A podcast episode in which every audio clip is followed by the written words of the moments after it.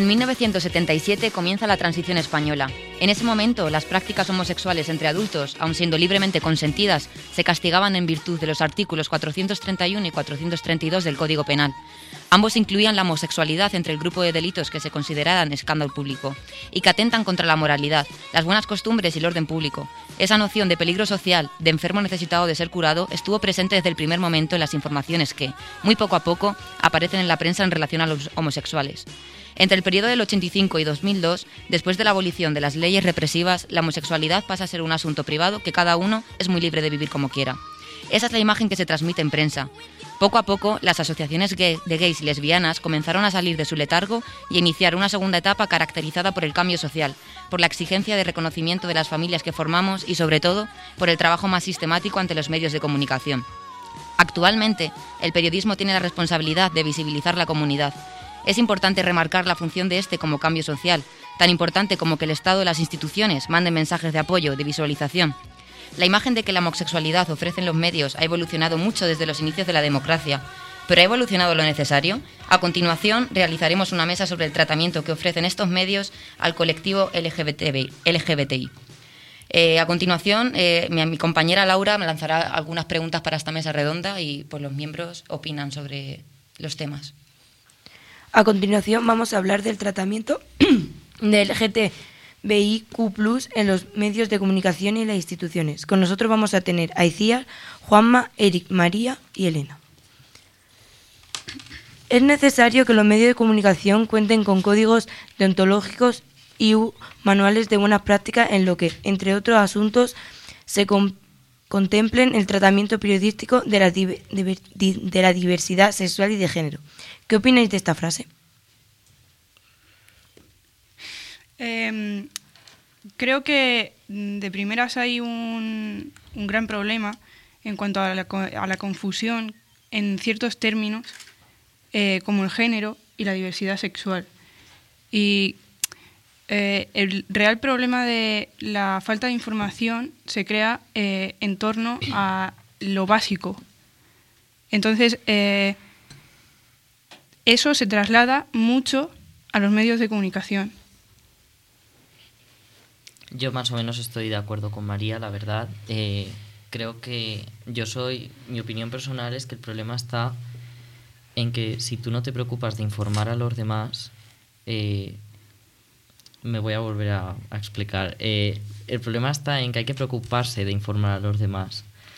Porque si no, llega un punto en que, como ha dicho María, al final se queda todo en lo básico, se da todo por hecho y empiezan los errores. Y ahí es donde entra el problema de la desinformación, de las faltas de respeto, de la micromofobia, etcétera. De hecho, en el experimento social que hicimos, eh, para hacer ese experimento social, primero hicimos unas entrevistas que de alguna manera eh, dejaban ver cuánta desinformación había en Cuenca. Y eh, la desinformación era tal que la gente no sabía diferenciar entre sexo y género. Y eso es algo muy grave que, mm, empezando por ahí, si no entiendes eso, no vas a entender lo demás. Exacto. Yo desde mi experiencia he de decir que, eh, como ha dicho María, la diferencia entre género y diversidad sexual, yo no supe realmente lo que, lo que era hasta el año pasado, porque me lo explicaron.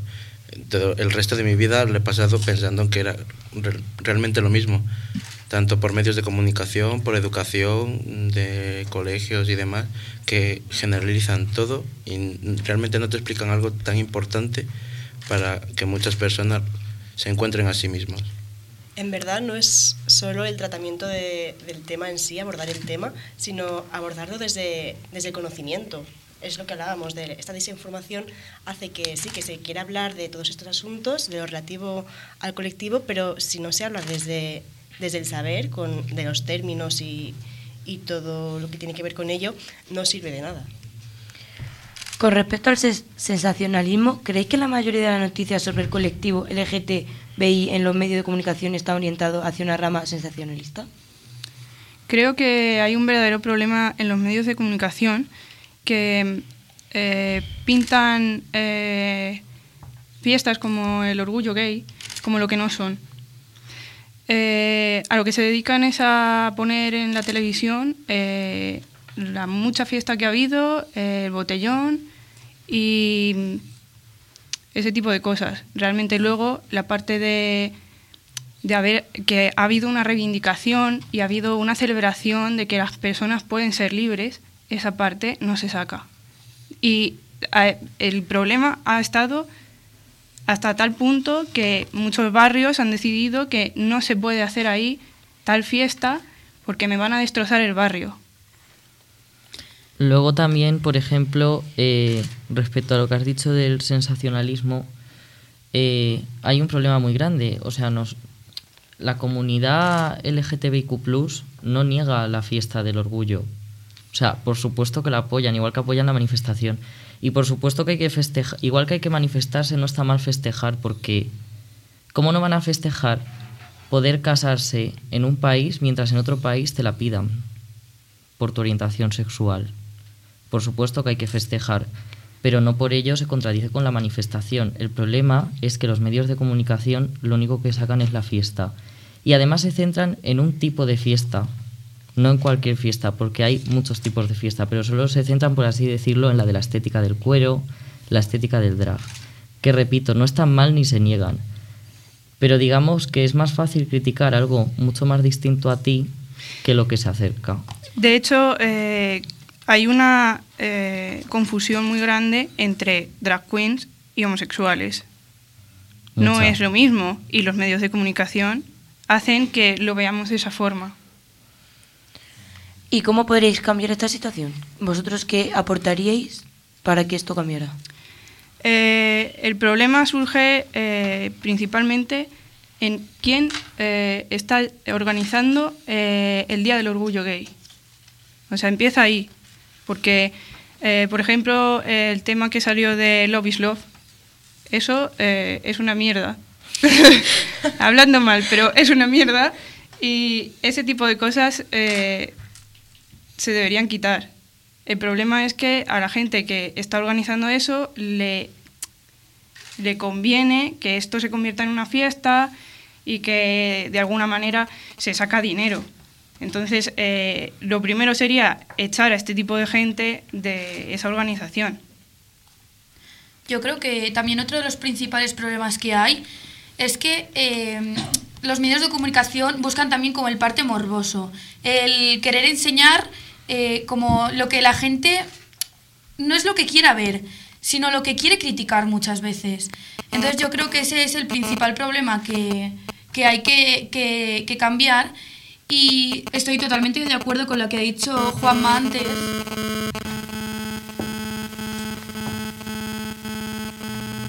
Bueno, yo estoy totalmente de acuerdo con lo que ha dicho Juanma antes, que, que obviamente hay que festejar que, que, las cosas hayan cambiado que, sobre todo la sociedad, bueno, parte de la sociedad haya cambiado y sobre todo que, la gente sea valiente de, ser como es y de luchar por todos los prejuicios que hay. Entonces, pues yo creo que, los medios de comunicación tienen que cambiar mucho y, pues ahí estamos para cambiarlo nosotros. Yo realmente creo que el problema está en que las noticias se centran en, ese día como un festival casi, pero realmente no debería quedarse en un día, es todos los días, es todos los días eh, hay un manifiesto, hay una reivindicación, hay un movimiento, pero claro, solo se centra ese día, ese día es todo para gays, lesbianas, pero el resto de días nadie se acuerda de nada. También es verdad que los medios como que mm, llegan a utilizar este, este, este día o también estas manifestaciones como especie de reclamo en cuanto a cómo de progresistas son ellos y cómo de... Cómo, sí, no sé cómo explicarlo, como un elemento como para, para exaltarlos a ellos y no tanto al día. Es decir, el protagonista casi es el medio de comunicación por tener el valor de mostrarlo. Ha llegado ese punto de, de protagonismo y de querer ser mejor y más, pero no en cuanto al colectivo, sino a ellos mismos. Yo aquí voy a completar un poco lo que ha dicho Elena, porque hace poco tuvimos un ejemplo muy claro de dos gemelos transexuales de Málaga. Y los medios de comunicación que publicaron esta noticia de tenemos dos, tenemos dos gemelos transexuales en Málaga, que parecía más una noticia de circo que una noticia LGTBIQ, eh, casi pedían un gracias, en plan de tenéis que agradecernos que os hayamos puesto aquí, que os estemos dando visibilidad. No, no, yo no te tengo que agradecer nada porque hagas lo que tienes que hacer como persona. Y nadie tiene que agradecerles nada por ponerlo. Es su deber, ya que no lo han hecho durante tantos años, que ahora lo hagan. Y respecto a esto, vosotros, ¿por qué creéis que todos los reportajes que se suelen hacer sobre LGTBI son en Chueca y no en otro sitio? Que represente, porque no solo hay este colectivo en Chueca, eh, está en más partes. Básicamente porque en España la manera en la que mueven a las masas es el cliché. El cliché es la manera más fácil de enganchar a alguien, al menos aquí. Aunque normalmente es una idea internacional, en plan funciona en todo el mundo. Entonces, gay, chueca. Fin, ya Sí, está. es Y además, ya. no existe lesbiana, transexual, queer, no, gay chueca. Si tú sigues la norma gay chueca, esa noticia se va a ver. Si tú sigues la norma eh, chica transexual cuenca, no va a tener visibilidad. Es triste, pero es así. De todas formas, también eh, supongo que mm, en los medios o el documental en cuestión o lo que sea, eh, les es mucho más fácil encontrar este tipo de gente en Chueca, por el hecho de que eh, Chueca es un barrio en el que tú te puedes mover libremente porque sabes que te vas a encontrar gente que también es diversa y en otros sitios no puedes ir de la con la misma libertad. Es lo que es un barrio. Sí, es totalmente cierto también. En, en Chueca, por ejemplo, eh, la visibilidad que hay a la hora de andar por la calle, eh, automáticamente si, eres de- si estás dentro del colectivo te vas a sentir a gusto porque te vas a ver reflejado en te vas a ver reflejado en sus librerías, te vas a ver reflejado en las personas que andan por allí, en las cafeterías.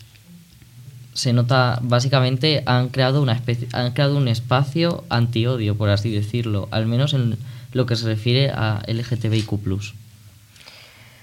Vale, y sobre respecto a los transexuales, ¿creéis que salen noticias de todo tipo respecto a ellos? Porque en los últimos años hemos visto que las noticias que salen suelen ser de suicidios y no cuentan realmente la historia. Eh, hablando un poco de lo que decía antes Juanma sobre el cliché, eh, este cliché del el drama homosexual, el drama homosexual siempre termina mal. Se ha creado en, en- en el cine esto. Eh, solo hay un tipo de película homosexual y es en la que alguien muere Por SIDA. por sida o por suicidio. Y los medios creo que siguen esto. No es porque no haya otro tipo de noticias sobre transexuales, es que solo sacan eso porque es lo que les mola. Y luego al final cuando se mueren ya eh, el protagonista y el novio, luego los padres ya lloran, que al principio no Sí, aceptaban, pero sí. luego ya van a la tumba en plan de, ay madre mía, lo tenía que haber aceptado. Es que nos movemos cliché. entre el cliché y el victimismo y no Sí. salimos y no se sale de ahí. Solo, Entonces, solo hay dos tipos de historia, o las que utilizan eh, la diversidad sexual como un circo, o los que terminan en drama. Eso Y- es lo que se utiliza. Y respecto a lo que has dicho sobre la transexualidad, eh, creo que aunque ahora esté empezando a tener más visibilidad, hasta hace muy poco mm, no la ha tenido. Esto pasó igual con los bisexuales. En los años 70 la bisexualidad no existía. O sea, en los años 70 o eras gay o hetero y ya está. Entonces empezó a darse la empezó a dar se le empezó a dar visibilidad a la bisexualidad y ahora mismo nosotros ya la tenemos más normativizada. Con la transexualidad está pasando, está pasando igual. Al parecer tampoco existía. Toda la vida, toda la desde que empezó el mundo eh, ha habido, pero no existía. Y luego también hay que dejar algo muy claro y es que la gente considera que el transexual es el que se opera. Si tú con tu cuerpo te sientes mujer, eres mujer y ya está. No hace falta operarte. Punto. Entonces, pero a los medios que les interesa lo mal que lo ha pasado por medio de la operación, las complicaciones, hay- el dolor. También hay un pequeño detalle que es la diferencia entre un transexual Claro. y un transgénero. No se habla de transgéneros, porque lo que interesa es, como dice Juanma, lo mal que lo has pasado con la operación y todo ese... El morbo. Todo ese morbo, sí. ¿Quién te ha puesto el nombre? ¿Te lo has puesto tú? ¿Te lo han vuelto a poner tus padres? Eh, ya está. Entiendo. Además, entiendo. eh, yo soy una persona muy de redes sociales y yo siempre noto como que las al menos en mis redes sociales, no puedo generalizar más aparte de ellas, pero mucha gente que sigo transexual se muestran hostiles en lo que se refiere a- a entrevistas hacia ellos de su transexualidad porque no consideran que los visibilicen, consideran que están montando el drama a partir de ellos y ellos eso no lo consideran como un acto de visibilización y en el caso de que esa visibilización no es buena porque estás dando un cliché. Yo creo que, que una de las yo creo que una de las formas que se puede arreglar esto es no hablando tanto de cuando pasa de cuando acaba el problema, yo creo, pues un suicidio o quizá pues lo que habíais dicho del dolor de la operación o lo mal que se pasa todo eso si hay operación, sino más antes de que pase todo eso, pues hablar más pues del tema eh, trans, a lo mejor desde la parte legal, todos los derechos que tienen o los derechos que deberían tener. Eh, todas las cosas que, que no se hablan y que son muy importantes porque al final los medios de comunicación estamos para informar y, al final para educar también a la sociedad y yo creo que eso es lo importante, no ver el final, sino ver el principio y ayudar a que, a que todo cambie. Y ahora tú que hablas de las redes sociales, se han creado distintas plataformas en las redes sociales, en Twitter, Facebook, que apoyan esta causa y que quieren contar lo que pasa de verdad. ¿Qué pensáis vosotros sobre eso? Yo pienso que evidentemente están bastante bien, se ve una concienciación de la gente y eso es muy importante. Y como cualquier persona pueden caer en errores también, lo cual es normal y es lógico, pero si cae en un error no hay que desacreditar, lo que hay que hacer es intentar rectificar y seguir adelante. Hay que tener mucho cuidado respecto a eso, porque yo he visto a, yo he visto organizaciones y a colectivos entre ellos eh, desacreditarse los unos a los otros y eso no está bien. Bueno, pues muchas gracias y damos por felicidad. Gracias. Gracias.